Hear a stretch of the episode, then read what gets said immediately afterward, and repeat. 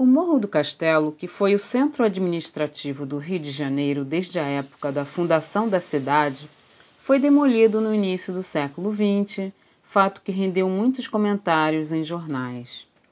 Eu sou Maria Isabel da Biblioteca Luz Braille. O Muito a Contar desta semana está começando. Muito a Contar, um projeto da Biblioteca Luiz Braille do Instituto Benjamin Constant. Cultura e informação.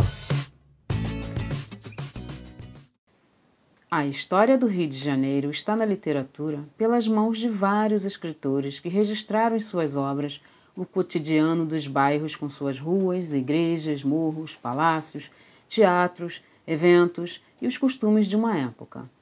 Temos romances, contos, novelas, poemas e as crônicas, que são exemplos mais comuns, como as de comentário em jornais. Podemos conhecer curiosidades sobre o desmonte do Morro do Castelo graças às crônicas de Machado de Assis e Lima Barreto. Vamos conferir na leitura de alguns fragmentos da história de 15 dias de 1 de janeiro de 1877 de Machado de Assis. Há pessoas incrédulas, mas absolutamente convencidas, de que há no Morro do Castelo um tesouro dos contos arábicos. Crê-se geralmente que os jesuítas, deixando o Rio de Janeiro, ali enterraram riquezas incalculáveis. Em outro trecho. O certo é que um destes dias acordamos com a notícia de que, cavando-se o morro do castelo, descobriram-se galerias que iam ter ao mar. A tradição começou a tornar-se verossímil. Pesquisando crônicas de Lima Barreto, encontrei matérias sobre o subterrâneo do Morro do Castelo no Correio da Manhã de 1905. Ele diz assim: Há por força, dentro do Morro do Castelo, uma riqueza fabulosa deixada pelos discípulos de Loyola na sua precipitada fuga sob o açoite de Pombal. Tanto metal precioso em barra, em pó, em estátuas e objetos do culto não podia passar despercebido a arguta polícia do ministro incréu e atilado.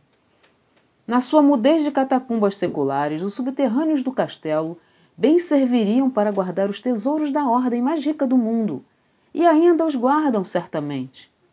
Mas agora chegou o tempo de quebrar o segredo de sua riqueza e ser espoliado de seu olímpico depósito.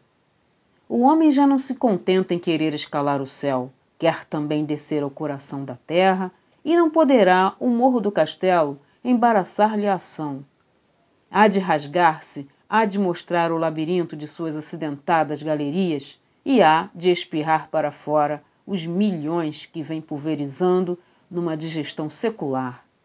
Um dia destes foi num, num dos flancos que se abriu a boca silenciosa de um corredor escuro que os homens interrogam entre curiosos e assustados. Hoje é a própria cripta do morro, que se parte como a querer bradar para o céu o seu protesto contra a irreverência e avidez dos homens. Mas os operários prosseguem cada vez mais porfiados em ver quem primeiro colhe o prazer ultramarinho de descobrir o moderno Eldorado. Foi ontem, uma turma explorava o dorso em moto do morro, súbito, a ponta da picareta de um operário bate num vazio e some-se a boca negra de um outro subterrâneo escancarava-se. Pensam uns que é a entrada arteiramente disfarçada de uma outra galeria. Opinam outros que é simplesmente ventilador dos corredores ocultos. Seja o que for, porém, a coisa é verdadeira. Lá está a oito metros abaixo do solo, emparedada a tijolo velho. E você? O que achou dessas curiosidades sobre o Morro do Castelo? Esse foi mais um Muito a Contar. Até a próxima!